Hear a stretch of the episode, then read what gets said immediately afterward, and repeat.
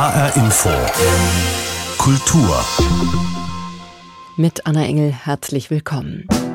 Sur la croisette, Nicole Croisy lance un grand rire de pacotille. Que de belles filles. 15 jours à Cannes, tout est possible. Dans les coulisses du festival, pénétré d'un vent de scandale. 15 Tage in Cannes. Alles ist möglich hinter den Kulissen des Festivals. Das Filmfest an der Croisette, besungen von der französischen Sängerin Barbara Carlotti.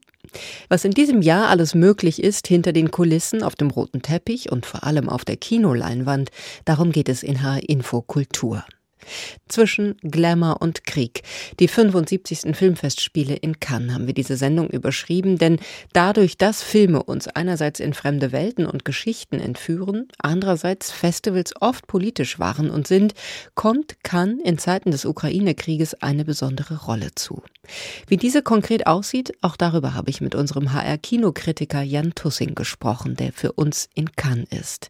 Ich habe ihn zunächst gefragt, wie präsent der Krieg in der Ukraine Bühne, in den Kinosälen, auf dem roten Teppich und abends an der Bar ist. Äh, vor allem in der ersten Woche hat sich alles um den Krieg gedreht. Der Festivalleiter Thierry Fremont, der wurde auch auf der Eröffnungspressekonferenz zu den russischen Filmemachern gefragt, weil offiziell hat kann die russischen Filmemacher ausgeladen, wenn sie denn die Linie äh, Putins oder Russlands vertreten. Der einzige russische Filmemacher ist hier Kirill Serebrennikov, der ja in Berlin im Exil lebt.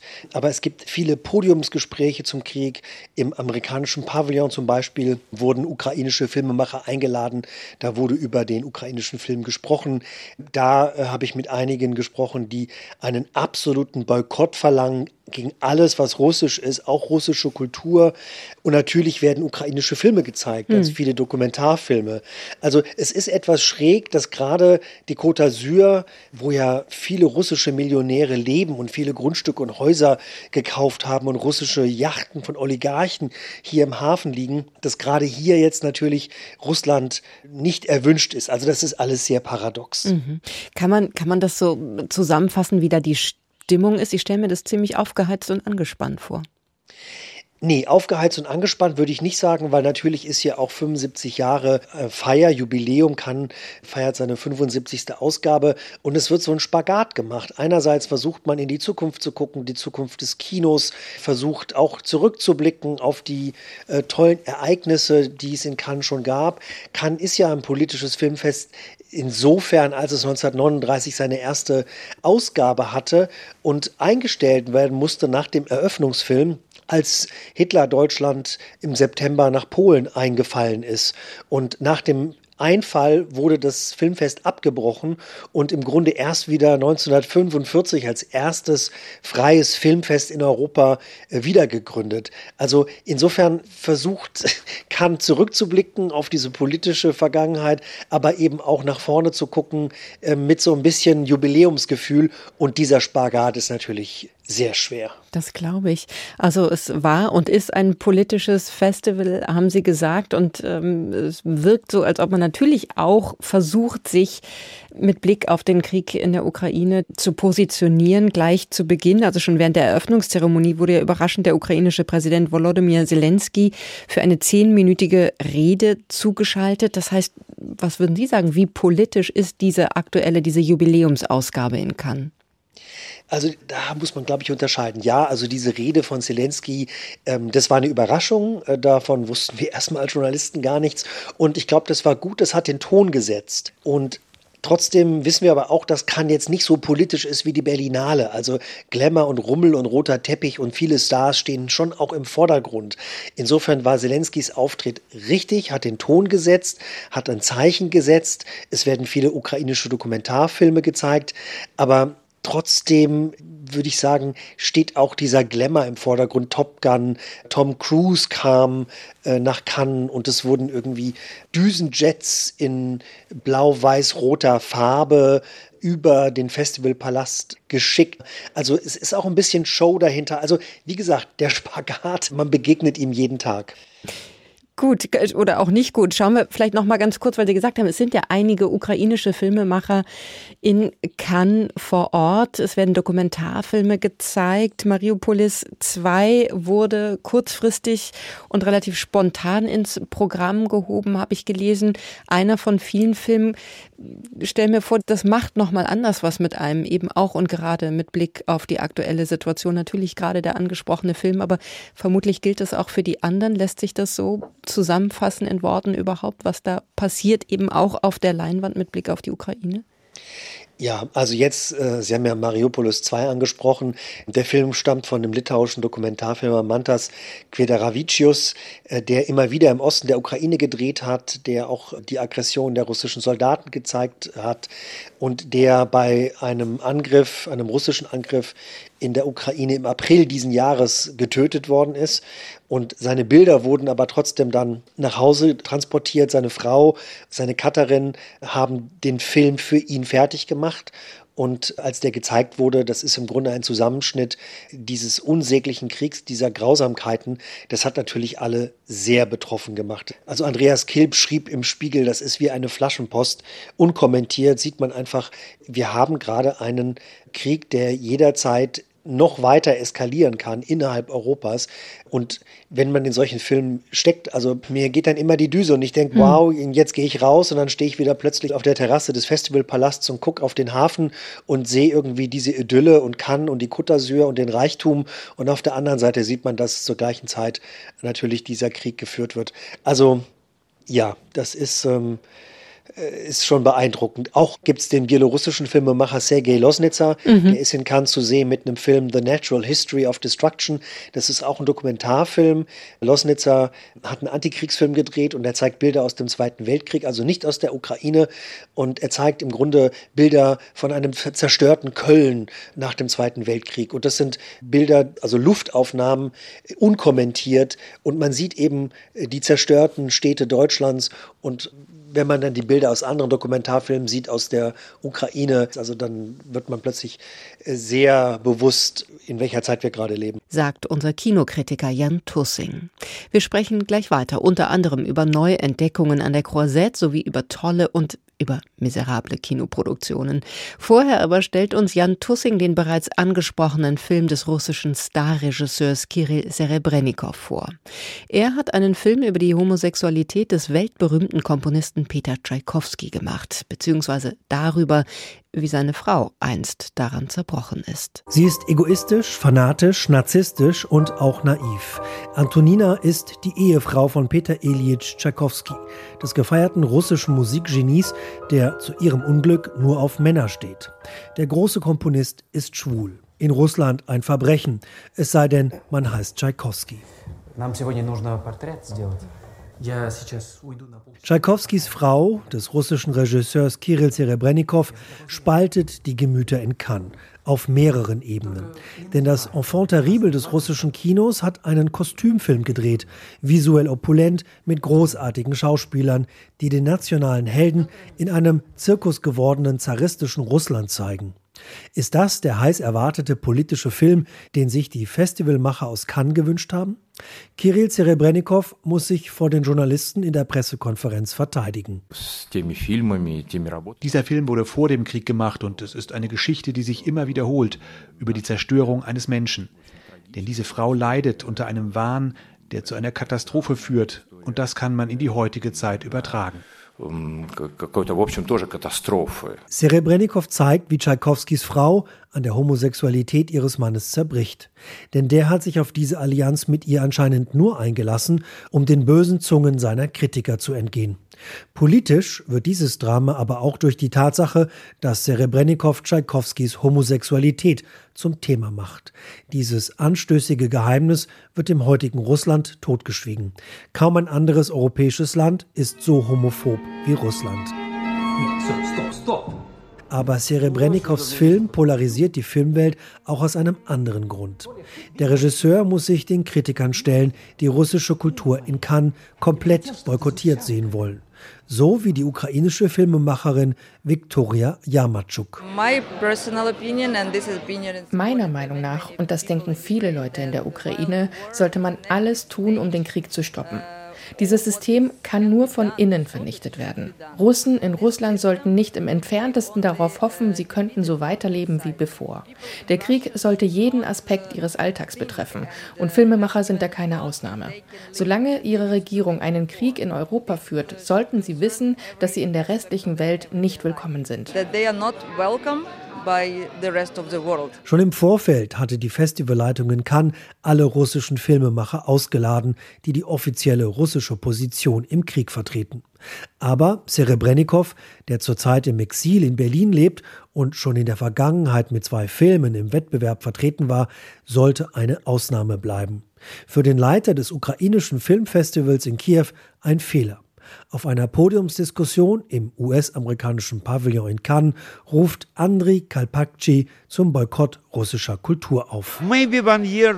Vielleicht wissen wir in ein paar Monaten, wer die guten Russen sind, aber momentan gibt es keine guten Russen. No Angesichts der unerträglichen Bilder in der Ukraine wünschen sich viele Filmemacher in Cannes klare und unmissverständliche Worte des russischen Regisseurs. Kirill Serebrennikov habe lange Jahre Gelder vom russischen Staat und russischen Oligarchen angenommen, um seine Arbeit zu finanzieren. Das wird für ihn jetzt zum Problem. Der russische Regisseur Kirill Serebrennikov sorgt mit seinem Film über die Homosexualität des Komponisten Peter Tschaikowski für Aufruhr an der Côte d'Azur, wie Jan Tussing berichtet. Ich habe ihn in Cannes erreicht und ihn auch gefragt, ob sich abseits von den politischen Themen rund um den Krieg in der Ukraine mit Blick auf den diesjährigen Festivaljahrgang eigentlich auch sowas wie ja bestimmte Themen oder Trends ausmachen lassen. Auffallen viele Krimis, mhm. die den jeweiligen Milieus spielen. Boy from Heaven von Tarek Saleh, Decision to Leave von Park Chan-wook. Ein Film, der wirklich heraussticht in seiner Güte, das ist Holy Spider von Ali Abbasi. Das ist die einzige deutsch-schwedische, französische, dänische Koproduktion über einen Serienmörder im Iran in der heiligsten Stadt des Landes, ähm, beruht auf einer wahren Geschichte und da geht es um einen sehr religiösen Mann, der Prostituierte äh, ermordet und ein richtiger Serienmörder wird und eine sehr mutige Journalistin, die in diese Abgründe hineinsteigt, weil die gesamte Polizei und auch die Menschen im Grunde diese Prostituierten gerne nicht mehr sehen würden und einverstanden sind, dass die ermordet werden. Also diese Abgründe, die sich da einem auftun, sind enorm und es geht um Sexismus, es geht um die Rolle der Frau, um eben die Nichtgleichheit und das im Iran auch ein Krimi im Grunde, aber sehr politisch, sehr reell. Dieser Film hat mich sehr berührt. Mhm. Das Filmfestival an der Croisette ist ja ohne Frage auch in diesem Jahr ein ganz, ganz wichtiger Anziehungspunkt für internationale Stars und Sternchen. Sie haben schon gesagt, welcher Film Sie besonders beeindruckt hat. Wie sieht es mit den Schauspielerinnen und Schauspielern aus? Sticht da jemand besonders heraus? Ja, also ich war total überrascht, Vicky Kriebs neu zu entdecken. Vicky Kriebs ist eine Deutsch-Luxemburgerin. Sie ist in zwei Filmen zu sehen, nicht im Wettbewerb, sondern in der Nebenkategorie, Assate Royal, so heißt die Nebenkategorie. Kategorie. Vicky Kriebs ist bekannt geworden durch Filme wie äh, Der junge Karl Marx oder Bergman Island. Sie spricht fließend Deutsch, Französisch und Englisch und äh, ist in sehr vielen französischen Produktionen zu sehen. Deswegen ist, glaube ich, also für mich zumindest, weil sie in vielen deutschen Filmen fehlte sie einfach und jetzt ist sie gleich in zwei Hauptrollen zu sehen. Man sieht sie einmal als Kaiserin Elisabeth von Österreich, also Sissi. Der Film spielt in Wien 1877 und Vicky Krebs spielt eine sehr reife, selbstbewusste Frau, die sich gegen diese Männergesellschaft durchsetzen muss. Selbst als Kaiserin hat sie im Grunde nichts zu sagen. Sie soll nur repräsentieren und schön sein. Und der Film von Marie Kreuzer, der übrigens Corsage heißt, zeigt Vicky Krebs sehr charismatisch, unglaublich umwerfend. Da ist sie zum einen zu sehen, und das fand ich ist ein toller Film, und dann zum anderen äh, der einzige deutsche Film, in Cannes ist Emily Attefs neuer mhm. Film, Plus que jamais. Emily Attef hat den Film gemacht mit Marie Bäumer über Romy Schneider, Drei Tage in Quiberon. Jetzt ist ihr jüngster Film äh, die Geschichte einer jungen, unheilbar kranken Frau, die sich entscheidet, ihren Mann zu verlassen und alleine zu sterben. Also ein Thema, was sehr krass ist. Vicky Kriebs spielt eine äh, junge Französin, die ihren geliebten Mann verlässt, um nach Norwegen zu gehen und dort im Grunde alleine zu sterben. Äh, und das macht sie sehr einfühlsam, sehr überzeugend. Der Film geht unter die Haut ist ein ungewöhnliches Thema und das zeigt so die Bandbreite von Vicky Krebs. Deswegen, also ich habe sie als Schauspielerin jetzt erstmal so richtig gesehen und bin hm. da ganz dankbar. Also eine, wenn man so will, Neu- und Wiederentdeckung und auf jeden Fall ein, ein, ja, eine Frau, eine Schauspielerin, die wir auf jeden Fall ähm, auf dem Schirm haben sollten und besonders hinschauen sollten, weil wir gerade bei deutschen Filmen oder einer deutschen Beteiligung waren und sind. Wenn ich das richtig sehe, gab es seit 2017, seit Fatih Akins aus dem Nichts keinen deutschen Beitrag mehr im Wettbewerb von Cannes. Woran liegt das eigentlich? Also es ist keine einfache Frage. Deutsche Filme sind im internationalen Vergleich anscheinend nicht so gut oder nicht so gefragt. Mhm. Da hm. muss man die Festivalleitung fragen. 21 Filme sind im Wettbewerb, vier französische Filme. Also kann es immer auch so ein Schaulaufen für die französischen Autoren, Filmer und Filmerinnen. Da kommt beispielsweise ein Regisseur wie Arnaud Desplechin in den Wettbewerb. Der ist mit Frère und Sœur vertreten. Und der Film ist nicht gut, um nicht zu sagen, er ist schlecht. Also ich finde ihn zumindest furchtbar, aber er hat es trotzdem in den Wettbewerb geschafft. Mhm. Warum? Also ne, der nimmt natürlich dann auch den Platz weg für einen anderen guten Film. Und es gibt natürlich viele alte Meister. Wer es einmal in den Wettbewerb geschafft hat, äh, der kommt da immer wieder hin. David Cronenberg hat auch einen Film jetzt im Wettbewerb nach acht Jahren. Auch kein guter Film. Science Fiction, Fantasy, äh, Klamauk, Horror, Body, Horror-Komödie. Und mit Kristen Stewart und Viggo Mortensen im Gepäck und diese Stars ziehen natürlich kann an, ja, oder wenn Koreeda oder Ruben Östlund einen neuen Film mitbringen, und das sind ja zwei Preisträger, die schon die Goldene Palme gewonnen haben, dann sind die automatisch im Wettbewerb. Und deswegen, also es ist immer schwierig, warum schaffen es die deutschen Filme nicht in den Wettbewerb? Ich hätte jetzt Emily Attev oder Marie Kreuzer, die jetzt in der Nebenkategorie sind, genauso gut im Wettbewerb sehen können. Also deswegen, diese Frage ist, glaube ich, sehr schwierig zu beantworten. Deutsche Filme sind im internationalen Vergleich, finde ich, gar nicht schlecht. Und ähm, wer sie dann auswählt, da sind natürlich dann viele Faktoren, die da mitspielen. Viele Faktoren, die zusammenkommen und nicht immer zu nachvollziehbaren Entscheidungen in Cannes führen, sagt unser Mann in Cannes, Jan Tussing. Einer, der es auch auf das Festival geschafft hat, ist der US-amerikanische Action- und Blockbuster-Garant Tom Cruise. Sein Film Top Gun Maverick sticht zwischen den vielen sensiblen Autorenfilmen deutlich heraus, wie Bettina Dunkel berichtet. oh, wow. That was a bit interesting. Das kann man wohl sagen. Tom Cruise dürfte einer der ersten, wenn nicht der einzige Hollywood-Star sein, für den eine Kampfjet-Staffel über die Croisette gedonnert ist. Nur für die Premiere von Top Gun Maverick zauberte eine acht Flieger umfassende Formation der französischen Air Force eine Trikolore aus Rauch in den Himmel von Cannes. Da staunten selbst Cruise und Co-Stars wie Jennifer Connelly und John Hamm nicht schlecht.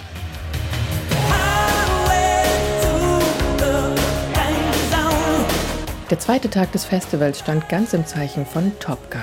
Schon Stunden vor der großen Gala beschallten Songs aus dem Soundtrack Die Straße vor dem Festivalpalast. Im Visier eines meterhohen Pilotenhelms flimmerten in Dauerschleife Ausschnitte aus dem Trailer. Fans hielten Schilder in die Höhe und hofften auf Last-Minute-Tickets für die Premiere. Tom Cruise war zu dem Zeitpunkt schon rege unterwegs. Vom Fotocall ging es zu einem Bühnengespräch im zum Bersten gefüllten Salle Debussy. One thing, one thing, one thing. Put the telephone down and make an applause. Cruise, ganz unglamourös im schwarzen Sweatshirt und schwarzen Jeans, beantwortete im Talk mit Journalist Didier Alouche eine Stunde lang Fragen zu seiner Karriere. Und natürlich ging es dabei auch um die irrsinnigen Stunts, die er von Film zu Film auf ein neues Level treibt. You know, no one asked Gene Kelly, why do you dance? Why do you do your own dancing? Auch in Top Gun Maverick setzt sich der 59-Jährige wieder Gefahren aus, die jede Versicherungsgesellschaft an den Rand des Nervenzusammenbruchs bringen würden. Weil die Flugsequenzen so echt wie möglich aussehen sollten, setzte sich der passionierte Hobbyflieger selbst in einen Kampfjet und ließ sich von einem ausgeklügelten Kamerasystem filmen. Das Kinopublikum soll quasi spüren, welche enormen Kräfte auf die Piloten wirken. Ich habe mich immer gefragt, wie kann ich das Publikum in einen Actionfilm hineinziehen und wie kann ich es unterhalten? Was kann ich tun? Seine Fans lieben den Adrenalin-Junkie für dieses grenzenlose Engagement. Dementsprechend viele bevölkerten gestern die Straßen rund um den Festivalpalast, um einen Blick auf den Hollywood-Star zu erhaschen. Ivy, die in einer Wirtschaftsprüfungsfirma direkt an der Croisette arbeitet, erklärt ihre Faszination so. Euh, Irgendwie haben es mir Düsenjet-Piloten angetan. Und ihre Kollegin Solène präzisiert, Euh, Sie ist wirklich ein großer Fan von Tom Cruise. Wir sind wegen ihr hergekommen. Wir sind sehr froh, das gesehen zu haben, auch wenn der rote Teppich 100 Meter weit weg ist. Euh, Aber dank des Smartphone-Zooms habe ich jetzt ein kleines Foto von Tom Cruise. Auf der großen Leinwand gibt es Tom Cruise schon kommende Woche. Die Cannes-Premiere von Top Gun Maverick fand nur eine Woche vor dem offiziellen Kinostart statt. Und auch wenn es viele gibt, die diese Art von Blockbuster nicht ansatzweise mögen, von der Bildfläche verschwinden werden sie so schnell garantiert nicht. Das Ende kommt unausweichlich, Maverick. Ihre Art wird aussterben. Mag sein, Sir. Aber nicht heute.